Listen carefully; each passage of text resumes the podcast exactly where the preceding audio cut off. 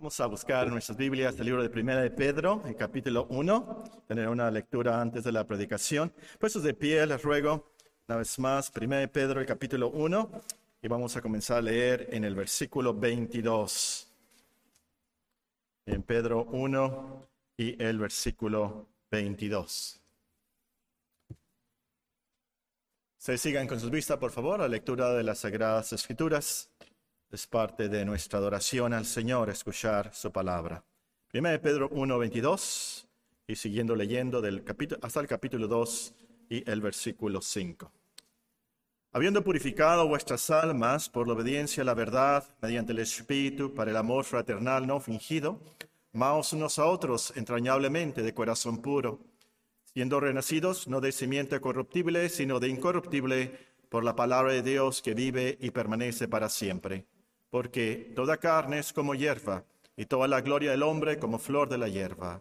La hierba se seca y la flor se cae, mas la palabra del Señor permanece para siempre. Y esta es la palabra que por el Evangelio os ha sido anunciada. Desechando pues toda malicia, todo engaño, hipocresía, envidias y todas las detracciones, desead como niños recién nacidos la leche espiritual no adulterada, para que por ella crezcáis para salvación si es que habéis gustado la benignidad del Señor. Cercándoos a Él, piedra viva, desechada ciertamente por los hombres, mas para Dios escogida y preciosa. Vosotros también, como piedras vivas, sed edificados como casa espiritual y sacerdocio santo, para ofrecer sacrificios espirituales aceptables a Dios por medio de Jesucristo. Vamos a orar todos juntos del Salmo 51, Salmo 51, el versículo 10 hasta el versículo 19. Nos vamos a apropiarnos de estas peticiones del salmista. Salmo 51. En voz alta todos juntos vamos a orar del versículo 10 hasta el versículo 19. Y al final digamos en nombre de Cristo Jesús. Amén. Crea en mí, oh Dios, un corazón limpio y renueva un espíritu recto dentro de mí no me eches delante de ti y no quites de mí tu Santo Espíritu. Vuélveme el gozo de tu salvación y espíritu noble me sustente. Entonces enseñaré a los transgresores tus caminos y los pecadores se convertirán a ti. Líbrame de homicidios, oh Dios, Dios de mi salvación. Cantará mi lengua tu justicia.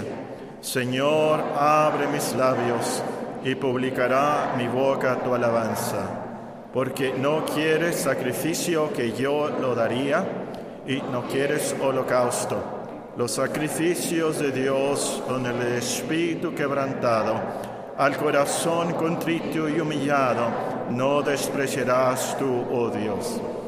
Haz bien con tu benevolencia, Sion, edifica los muros de Jerusalén entonces te agradarán los sacrificios de justicia, el holocausto, ofrenda del todo quemada. Entonces ofrecerán becerros sobre tu altar. En nombre de Cristo Jesús.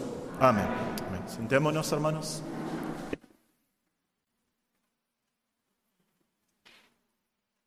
Esta tarde estudiaremos que el cristiano es uno que es edificado para ofrecer sacrificios espirituales.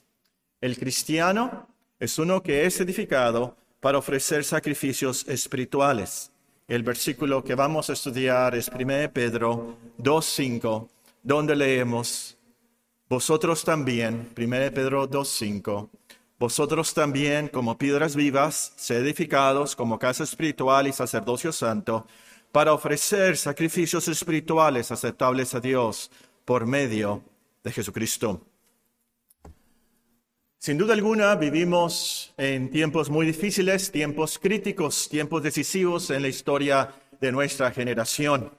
Además del virus, tenemos el horrible, horrible libertinaje del mundo de nuestros días. Pero para mí lo más preocupante es la multitud de cristianos falsos, cristianos falsos.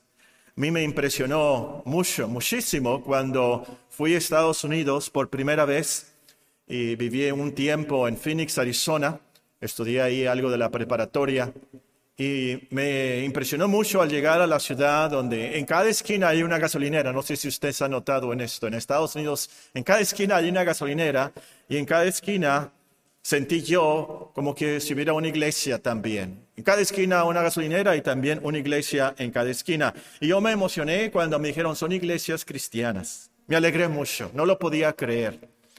Sobre todo en el sur de Estados Unidos, eh, la mayoría se dicen ser cristianos, bautistas cuando menos.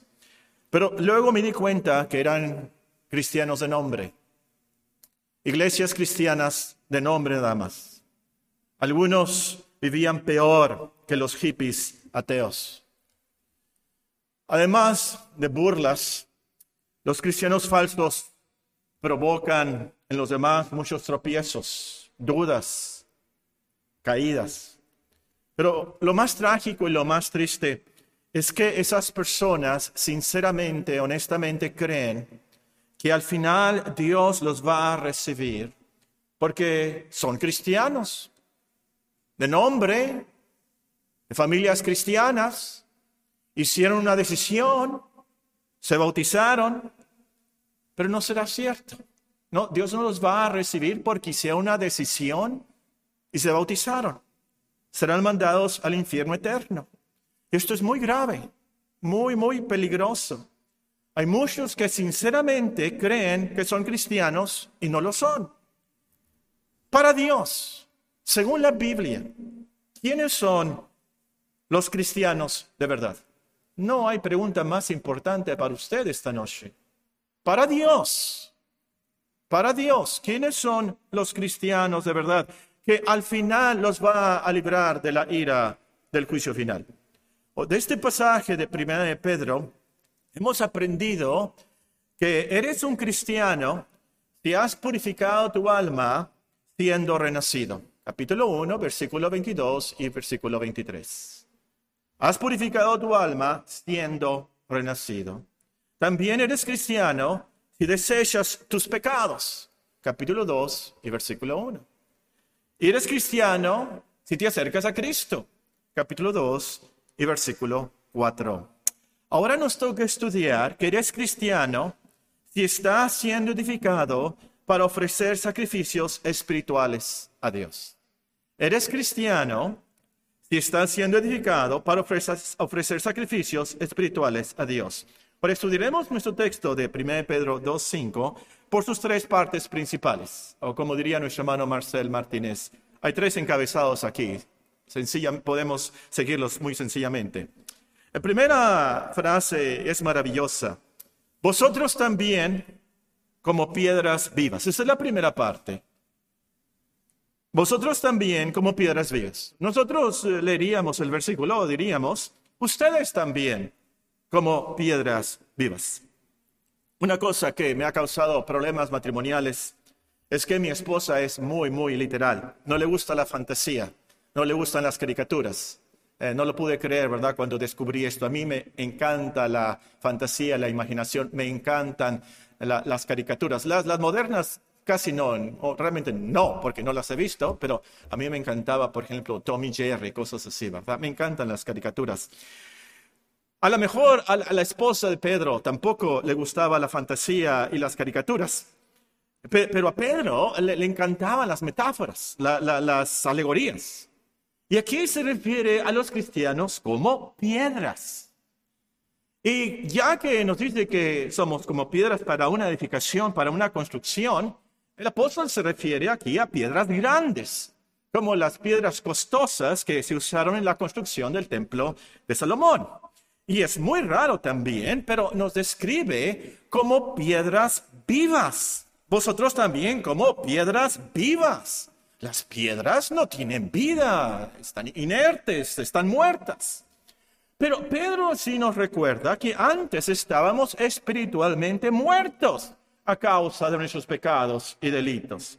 Nuestras desobediencias nos separaron de Dios. Esa es la muerte espiritual. Pero ahora somos piedras vivas. Es una cosa maravillosa.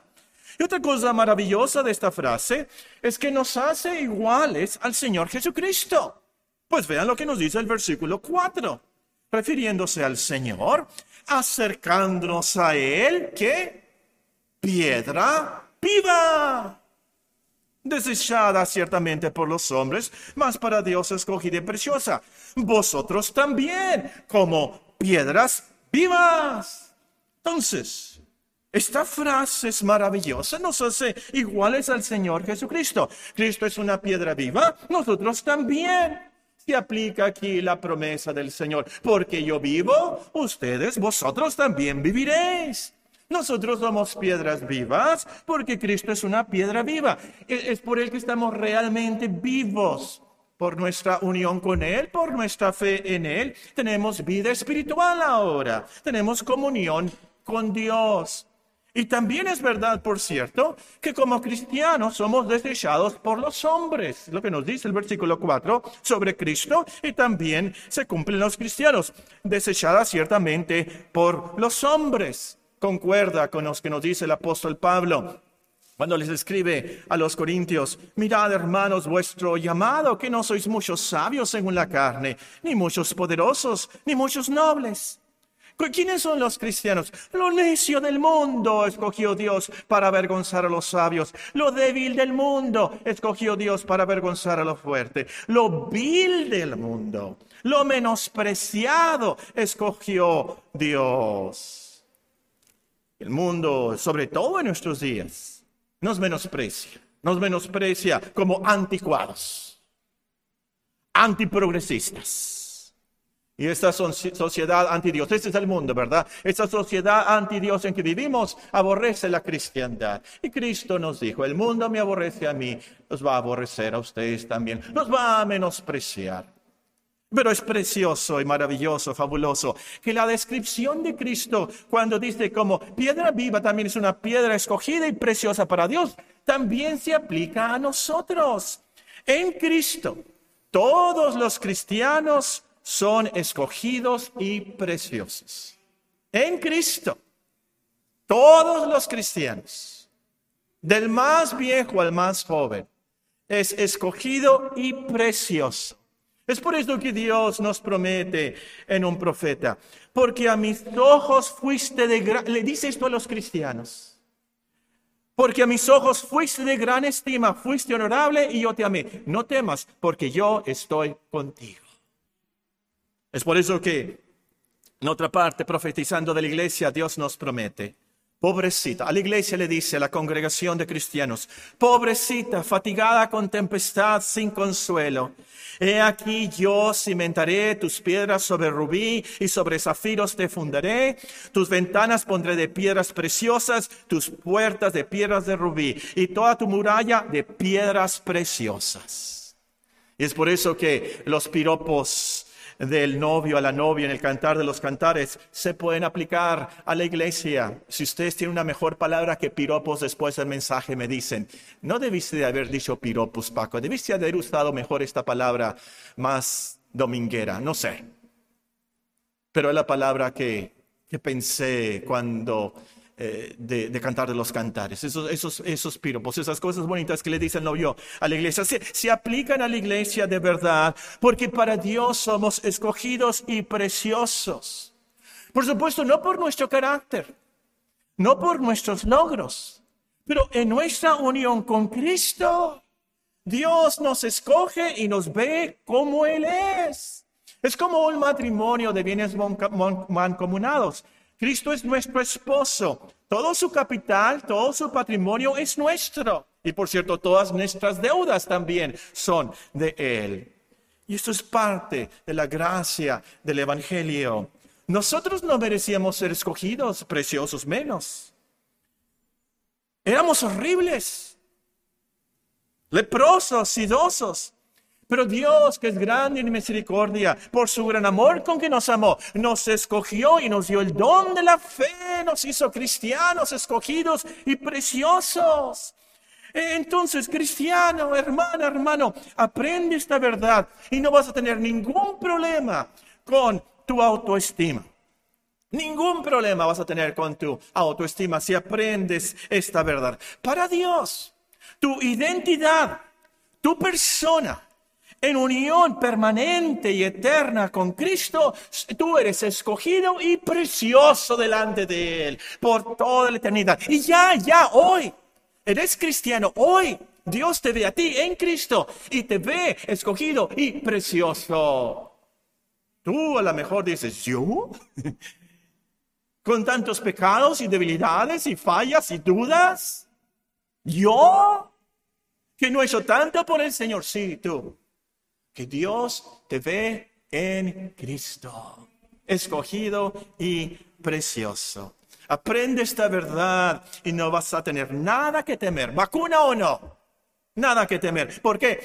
Dios te dice, porque a mis ojos fuiste de gran estima, fuiste honorable y yo te amé. No temas, porque yo estoy contigo.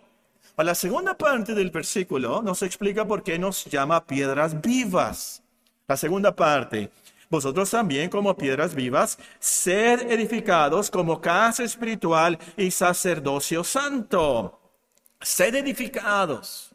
Por las palabras originales sabemos que se trata de que alguien nos edifica. ¿Quién nos edifica? El Señor nos edifica. Él hace que crezcamos, que maduremos, que progresemos en la cristiandad. Es Cristo quien nos construye, como lo prometió precisamente a Pedro. ¿Se acuerdan de nuestro versículo de la iglesia, el lema de la iglesia? Cristo le dijo a Pedro, edificaré mi iglesia. Y Él es quien edifica a su iglesia. Ahora, a la iglesia aquí en nuestro texto se le llama casa espiritual. Y no se imaginen, por supuesto, es una casita, es la casa de Dios. Y se le llama eh, eh, eh, la casa de Dios, así en el Antiguo Testamento se le llamaba al templo. Em, hay muchos versículos sobre esto, y en la casa de Dios moraré por largos días, ¿se acuerda? Nuestro texto de, si no me equivoco, nuestro texto del Salmo 27 para el mes de abril, em, ya con mi edad se me está olvidando algunas cosas. Si no me equivoco, para el mes de abril nos toca algo, sí, sí. Versículo 4, Salmo 27. Una cosa he demandado a Jehová, esta buscaré, que esté yo en la casa de Jehová todos los días de mi vida, para contemplar la hermosura de Jehová y para inquirir en su templo. Templo, la casa de Dios. Entonces no se imaginen una, una casita. Y no era una construcción material, por supuesto, como el templo de Salomón. Es una casa espiritual, nos dice aquí el apóstol, con un sacerdocio santo. Y eso es tremendo. Parte de la gran salvación, de Cristo es que a todos los cristianos nos hace sacerdotes para Dios. A todos los cristianos, como leímos en Apocalipsis, Él nos hace sacerdotes y reyes para Dios. Todos los cristianos son sacerdotes santos, es decir, consagrados, separados para Dios y para su obra. si fuéramos judíos, nos emocionaríamos mucho con esto. Porque en los tiempos de los judíos, ¿quiénes eran los sacerdotes? Nada más los levitas, nada más las tribus de Leví, y nada más los hombres, y nada más los hombres de cierta edad. Ya después de los 50 años no podían estar y servir en el templo. Hasta los 50 años nada más. Pero nos dice aquí, todos los cristianos son una casa espiritual, son un sacerdocio santo. Todos los cristianos nos podemos acercar a Dios en su casa, en su templo. Mujeres, hombres, niños, jóvenes, todos, todos, todos. Es una de las cosas que simbolizó cuando se rasgó el templo a la hora de la crucifixión. ¿Se acuerdan que el templo se rasgó? Entonces, ¿se acuerdan? Entonces, e, e, ese velo rasgado nos da a entender que ahora todos podemos entrar al lugar santísimo. Bueno, algo que aprendemos de esta frase, ser edificados como casa espiritual y sacerdocio santo, es que el templo del Antiguo Testamento y todos los sacerdotes, a lo último, eran símbolos nada más. Eh, representantes de lo venidero, de Cristo por supuesto, pero también de la cristiandad, de lo que realmente es la iglesia. La iglesia, la cristiandad, es la casa de Dios, la casa del Dios viviente. La enseñanza, por supuesto, aquí es que Dios entonces nos creó, nos escogió para que seamos una casa espiritual y sacerdocio santo. Pero vamos a aprender más de esto en el versículo 9, véanlo, 1 Pedro 2, 9 mas vosotros sois linaje escogido, real sacerdocio, nación santa, pueblo adquirido por Dios, para que anuncie las virtudes de aquel que os llamó de las tinieblas a su luz admirable. Vosotros que en otro tiempo no erais pueblo, pero que ahora sois pueblo de Dios, que en otro tiempo no habías alcanzado misericordia, pero ahora habéis alcanzado misericordia. Algo obvio aquí, pero que vale también la pena mencionar, es que somos piedras vivas en el templo que está edificando el Señor, pero la piedra principal es Cristo. La piedra del ángulo, la cabeza de toda la construcción es Cristo. Nosotros somos piedras, pero Cristo es el fundamento, el cimiento principal. Nosotros somos edificados sobre Él. O como dice el apóstol Pablo en otra parte, nadie puede poner otro fundamento que el que está puesto, el cual es Jesucristo. Y, algo práctico aquí, es que somos edificados como hermanos. Las palabras aquí están en plural. Vosotros también, como piedras vivas, sed edificados. E, es algo en plural. Dios, ya vimos esto, te edifica acercándote a Cristo ayudándote a participar de la lección espiritual, ayudándote a desechar esos pecados y añadir virtudes cristianas. Ya lo vimos eso. Pero no te edifica individualmente como columna única o como un obelisco, pero como un gran edificio. Juntos es como nos edifica. Como dice en Efesios 2, todo edificio bien coordinado va creciendo para ser un templo santo en el Señor, en quien vosotros también sois juntamente edificados para morada de Dios en el Espíritu. Juntamente edificados. Entonces, es imposible, escucha bien esto, es imposible edificarte separado de los hermanos. Imposible que crezcas y madures y progreses separados de las hermanas y los hermanos de la iglesia. Pero hablando positivamente, imagínate que pones, ¿saben cuáles son los legos? Los, las piedritas, no, los plastiquitos, esos cuadritos, los legos, los bloquecitos esos de plástico, ¿verdad? Imagínate unos legos gigantes. Y en esos legos gigantes, pone otro lego gigante así. Y, así vas a construir un gran templo. Y esa pegar, esa interconexión, o no sé cómo llamarle, esa integración, ese...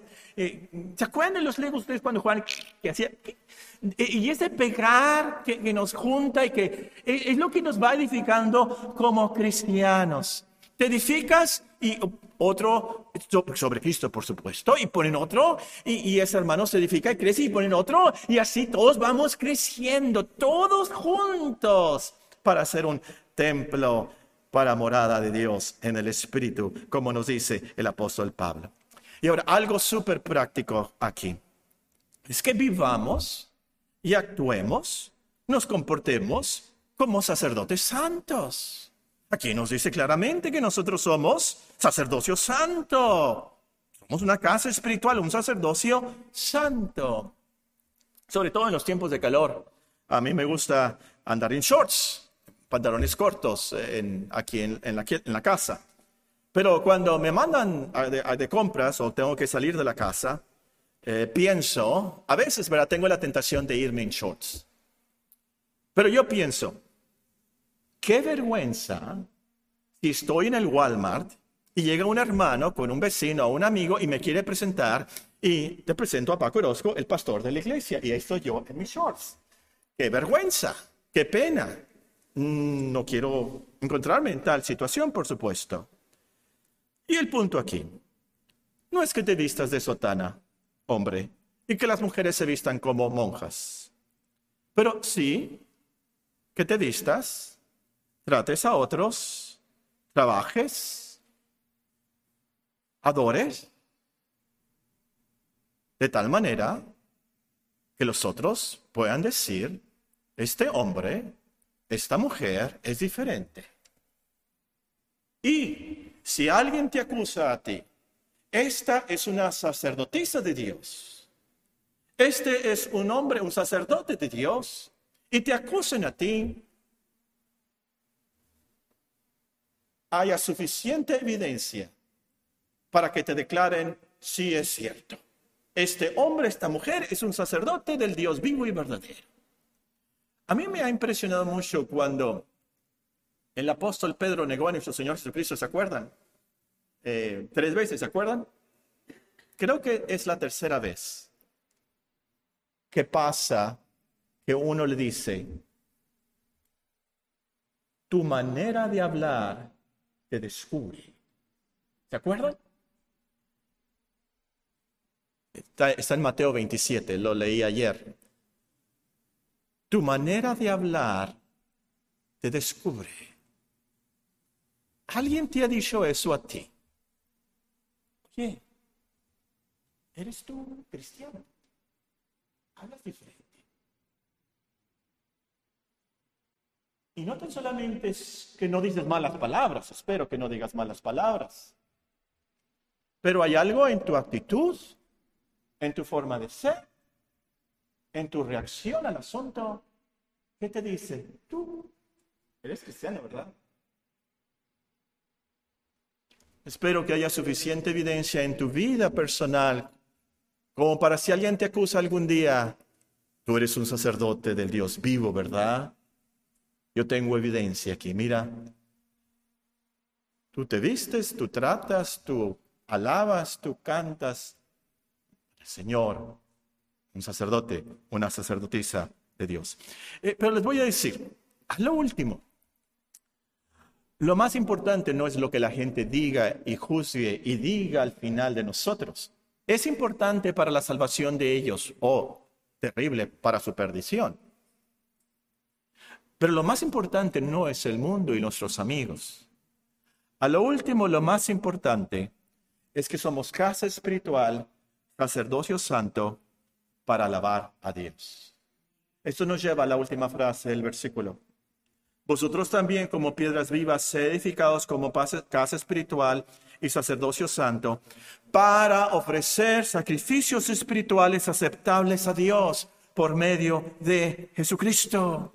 Sacrificios espirituales. En los antiguos tiempos de los judíos, los sacerdotes sacrificaban cosas materiales, líquidos, harinas, animales. Esos sacrificios tipificaban, por supuesto, el gran sacrificio de nuestro Señor Jesucristo en la cruz.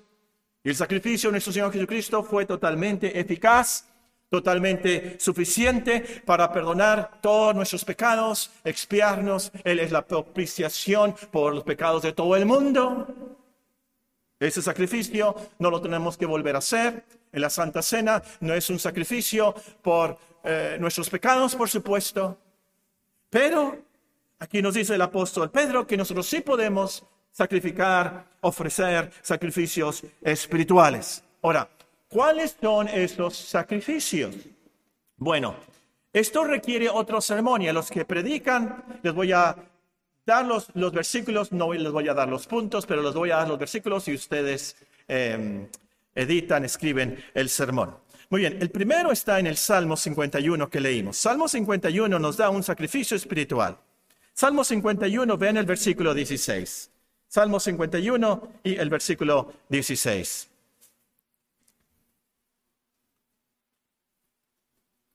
En el Antiguo Testamento él dice, ¿por qué no quiere sacrificio? Es decir, a lo último, Dios no, Dios no quiere esas vacas y esos toros, no se trata de eso. No quiere ese holocausto. Versículo 17. Los sacrificios de Dios, esto es lo que realmente quiere Él, lo que le agrada, lo que le es aceptable. Los sacrificios de Dios son el espíritu quebrantado. El corazón contrito y humillado no despreciarás tú, oh Dios. Sacrificio espiritual, entonces, número uno, le pueden apuntar ahí, Salmo 51 y versículo 16 y 17, el, corazón contrito y humillado. Número dos, Romanos 12.1, ustedes lo conocen de memoria, se los leo. Romanos 12.1 es algo muy, muy, muy, muy personal, ¿verdad? Romanos capítulo 12 y versículo 1, y muy práctico también. Así que hermanos, os ruego por las misericordias de Dios, que presentéis vuestros cuerpos en sacrificio vivo, santo, agradable a Dios, que es vuestro culto racional. O como dice en el original, que es vuestro culto lógico. Muy bien, número tres, Filipenses 4.18. Filipenses 4.18. Eh, no sé eh, si ustedes han pensado, ¿por qué a la ofrenda le decimos ofrenda? En la caja de las ofrendas, ¿por qué le decimos ofrenda? Porque es una ofrenda. Y pueden ahí apuntar Filipenses 4:18 como un versículo que comprueba esto. El apóstol Pablo había recibido una ofrenda, le da gracia a los filipenses y les dice, vean lo que dice Filipenses 4:18.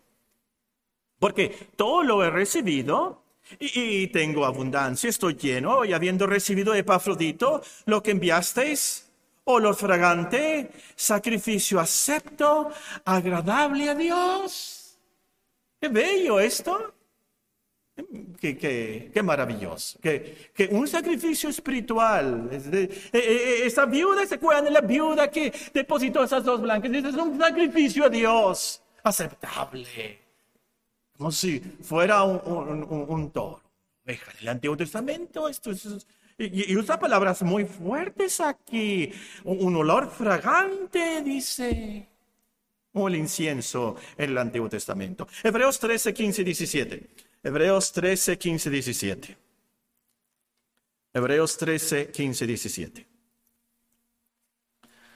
Así que ofrezcamos siempre a Dios por medio de Él, está hablando de, acerca de nuestro Señor Jesucristo. Así que ofrezcamos siempre a Dios por medio de Él sacrificio de alabanza, es decir, fruto de labios que confiesan su nombre, alabanza, cantar, testificar, enseñar, labios que confiesan su nombre. Y, de hacer el bien y de la ayuda mutua, no os olvidéis, porque de tales que sacrificio se agrada a Dios. Esto es lo que le gusta, esto es lo que le encanta, esto es lo que le fascina a Dios en su iglesia, cuando nos ayudamos mutuamente y le alabamos de corazón. El último está en el último libro de la Biblia, Apocalipsis, el capítulo 5 y el versículo 8. Apocalipsis capítulo 5 y versículo 8. Se repite otra vez en otro texto en Apocalipsis, pero esto es más conocido. Apocalipsis 5, 8. Nuestro Señor Jesucristo toma el libro, los cuatro seres vivientes y los veinticuatro ancianos se postraron delante del Cordero. Todos tenían arpas y copas de oro llenas de incienso. En el Antiguo Testamento este era uno de los sacrificios, eso es lo que estaba en el templo, eso es lo que hacían los sacerdotes que presentaban ante Dios. ¿Y qué significaba esto? Eh, son las oraciones de los santos las oraciones de los santos con el incienso, los sacrificios, esa cosa que tanto le agrada, es un olor fragante a Dios como sacrificio espiritual. Bueno, los que predican aquí tienen una serie de sermones. Pero tengo una pregunta para ustedes, los que están aquí conmigo esta tarde que me escuchan a través del Internet. No le voy a contestar la pregunta. Ustedes contéstenla y piénsenla esta semana, medítenla. ¿Qué es más fácil? ¿Sacrificar un toro o tener un, un corazón contrito y humillado? ¿Qué es más fácil? No, no sé ustedes, ah, yo muchas veces, no pocas veces, pero muchas veces en, cuando era niño, sobre todo cristiano, pensé, me gustaría que existiera el templo todavía y pudiera llevar una ovejita, pudiera llevar una vaca, un sacrificio a Dios y, y llevarlo yo con mis propias manos y entregárselo al sacerdote y y ver cómo lo sacrificaban para mi Dios. Yo les pregunto esta tarde, ¿qué es más fácil? ¿Sacrificar un toro o tener un, un corazón contrito y humillado? ¿Qué es más fácil? ¿Sacrificar un macho cabrío o consagrar todo lo que somos? ¿Qué es más fácil? ¿Qué es más fácil? ¿Sacrificar un carnero o alabar y orar al Señor los miércoles? ¿Qué es más fácil? ¿Qué es? Y realmente la pregunta no es, Paco, ¿qué es más fácil? La pregunta es, ¿Qué es lo que a Dios le agrada más? ¿Quieres sacrificarte? ¿Quieres hacer algo por Dios, por su causa? ¿Algo muy difícil? Ora. Es lo más difícil en la cristiandad, orar. Alaba al Señor de corazón. Ven el domingo. Al Señor con tu voz, con tu alma. Esto es difícil. Hay muchas distracciones. Somos muy carnales. Queremos venir el domingo. Ahora noten, volviendo a nuestro texto, que el apóstol dice que son sacrificios espirituales aceptables a Dios.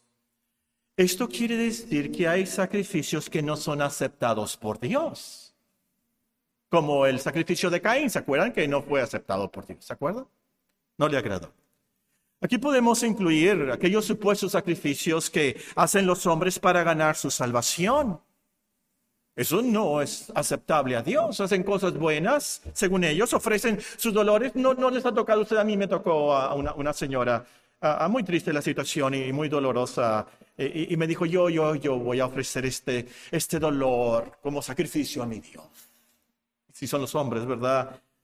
Y, piensan así, voy a ganar el favor de Dios. Uh, algo. Solo el sacrificio del Señor, solo el sacrificio de Cristo es aceptable a Dios para ganar nuestra salvación eterna. Y aquí, si me permiten, pudiera incluir a ciertos cristianos, me temo yo, ciertos cristianos de verdad, pero me temo yo que hay ciertos cristianos que se sacrifican, dejando buenos trabajos, se van de misioneros pensando, si yo voy a ser un cristiano de tiempo completo. Así Dios me va a perdonar los pecados de mi juventud, me voy a sacrificar. Y así Dios me va a ayudar a vencer los pecados que me asedian así. Es lo que necesito. A ser un cristiano de tiempo completo. Me voy a sacrificar. Voy a dejar todo. Voy a eh, irme de misionero.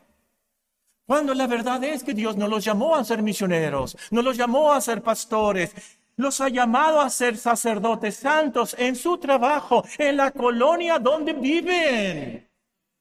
Pero lo más terrible y trágico de esto, hermanos y hermanas, si nos fuera posible sacrificar cualquier cosa para ganar el favor de Dios así, de ninguna manera hubiera sacrificado a su hijo en el Gólgota. Claro, Solo por Cristo tenemos el perdón de nuestros pecados juveniles. Solo por Cristo tenemos el perdón de todos nuestros pecados. Y solo por Cristo y sus méritos en la cruz tenemos la ayuda de Dios para vencer esos pecados que nos asedian. No se trata de nuestros sacrificios. Otros sacrificios que Dios no acepta son aquellos que no son hechos de un corazón purificado que no son bíblicos y que no son para la gloria de Dios. Un narcotraficante puede venir aquí esta noche y depositar un millón de dólares ahí en la caja de las ofrendas, pero no es aceptado por Dios, no es ni lo vamos a aceptar aquí en la iglesia. Al narcotraficante sí que escuche el Evangelio, pero esa ofrenda no la vamos a aceptar, no la acepta Dios, porque el corazón del narcotraficante está lleno de maldad, es dinero de sangre y no lo hace para la gloria de Dios, lo hace para su fama, lo hace para tratar de ganar el favor de Dios, tratar de que Dios lo perdone por sus crímenes. No, no, no. Si Dios perdona a un narcotraficante y nos perdona a nosotros que estamos aquí, es por el sacrificio de Cristo. Y en último lugar, Dios no acepta ningún sacrificio a menos que sea hecho por medio de Jesucristo. Lo leímos en Hebreos 13, 15. Y la última frase de nuestro versículo también nos dice, para ofrecer sacrificios espirituales aceptables a Dios por medio de Jesucristo. Por medio de Jesucristo. Esto quiere decir que todo lo que hacemos para Dios lo debemos de hacer en su nombre. Es por eso que les pedí que después de leer el Salmo 51 en nuestra oración dijéramos en nombre de Cristo Jesús, amén. No como una repetición que siempre terminamos así nuestras oraciones, pero para recalcar, nuestras oraciones las hacemos en nombre de Cristo. Y, y es por eso yo les aconsejo, hermanos, que lleguen temprano a la iglesia y se sienten, calmen, a lo mejor venían con, algo de su casa, algún problema, o el tráfico, algo, pero que vengamos y nos sentamos y nos calmemos y nos concentremos. Y oremos al Señor. Señor, yo vengo a alabarte, yo vengo a cantar, yo vengo a escuchar tu palabra. Por medio de Jesucristo, ayúdame, recibe mi adoración. Recibe mi adoración, recibe mi ofrenda, recibe estos cantos. Yo vengo por medio de Jesucristo. Y, esto es precioso, es tremendo también aquí, hermanos. Esto, es una gran promesa aquí. Porque, ¿quién de nosotros canta la perfección? ¿Quién de nosotros ora sin ninguna duda, sin ninguna falla? ¿Quién de nosotros viene a adorar a Dios sin ninguna duda, sin ningún pecado, sin ninguna falla? Ninguno de nosotros. Ninguno de nosotros. Pero, y eso es lo maravilloso, cuando nosotros venimos pensando, Señor, recibe esto, porque es a través de Cristo que yo lo ofrezco, es a través de Cristo que yo oro, es a través de Cristo que por sus méritos, por su nombre, que, que yo te alabo. Dios lo recibe. Aunque no sea una obra perfecta, aunque no sea un sacrificio espiritual perfecto, Dios lo recibe. Dios lo recibe. Dios lo recibe porque lo hacemos a través de Cristo su Hijo. Cristo lo purifica, y por su intercesión Dios se agrada en aceptar. Esto me anima mucho a mí, como predicador, saber cómo fallé en la predicación, cómo fallé en mi oración, cómo fallé. A lo último, Dios que a través de Cristo lo puede usar y purifica cualquier palabra, cualquier sentimiento que yo tuve mal. Dios, Dios, Dios sabe y lo purifica y lo usa. Es a través de Cristo. Y así tú en tu vida. Los miércoles que te da vergüenza orar y aún, ¿verdad? No, no, ni siquiera vemos tu cara porque está, no vemos ver el video y no, no, es que no tengo palabras, no, no tengo el sentimiento, no tengo la fe. Tú ora en nombre de Cristo y Dios te oye. Y eso es lo importante.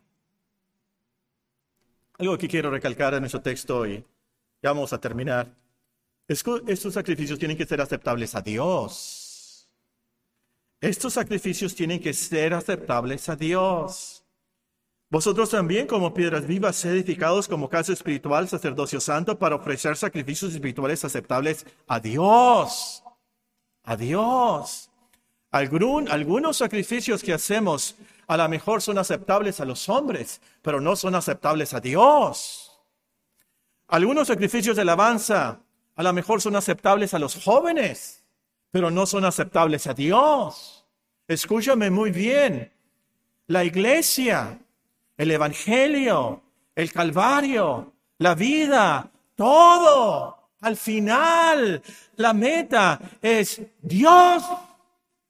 Todo se trata de Dios, no de nosotros, no de los hombres, pero de Dios. Dios es el centro del universo. Él es el que merece toda la gloria. Una pregunta final. ¿Cuántos sacrificios espirituales tienes que hacer para que Dios te reciba al final? ¿Cuántos sacrificios tienes que hacer para que Dios te reciba al final? ¿Diez? ¿Cien? ¿Mil? ¿Diez mil? No. No se trata de eso. Quiero recalcar esto, hermanos. Cristo hizo el único sacrificio, el único sacrificio completo y suficiente y perfecto para ganar el perdón de nuestros pecados y el favor eterno de Dios para nosotros. Ofrecemos sacrificios espirituales porque amamos a Dios, nuestro Creador y nuestro Salvador. Queremos agradecerle entonces. Queremos ofrecer esos sacrificios de alabanza, adorarlo por lo que Cristo hizo y hace por nosotros. Ese es el cristiano real. Uno que es edificado para ofrecer sacrificios espirituales aceptables a Dios por medio de Jesucristo. ¿Eres tú un cristiano apócrifo, falso? ¿O eres un cristiano real? No sabes. Hoy. Hoy. Hoy. Asegúrate, hermano. Hoy. Amigo. Ruégale a Dios que te haga un cristiano. Que te acerque a Cristo. Que te haga nacer de nuevo. Tú te acercas a Dios. Él se acerca a ti. Oremos.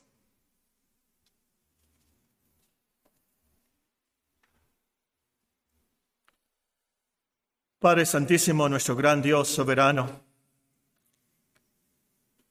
Señor de señores y Rey de reyes.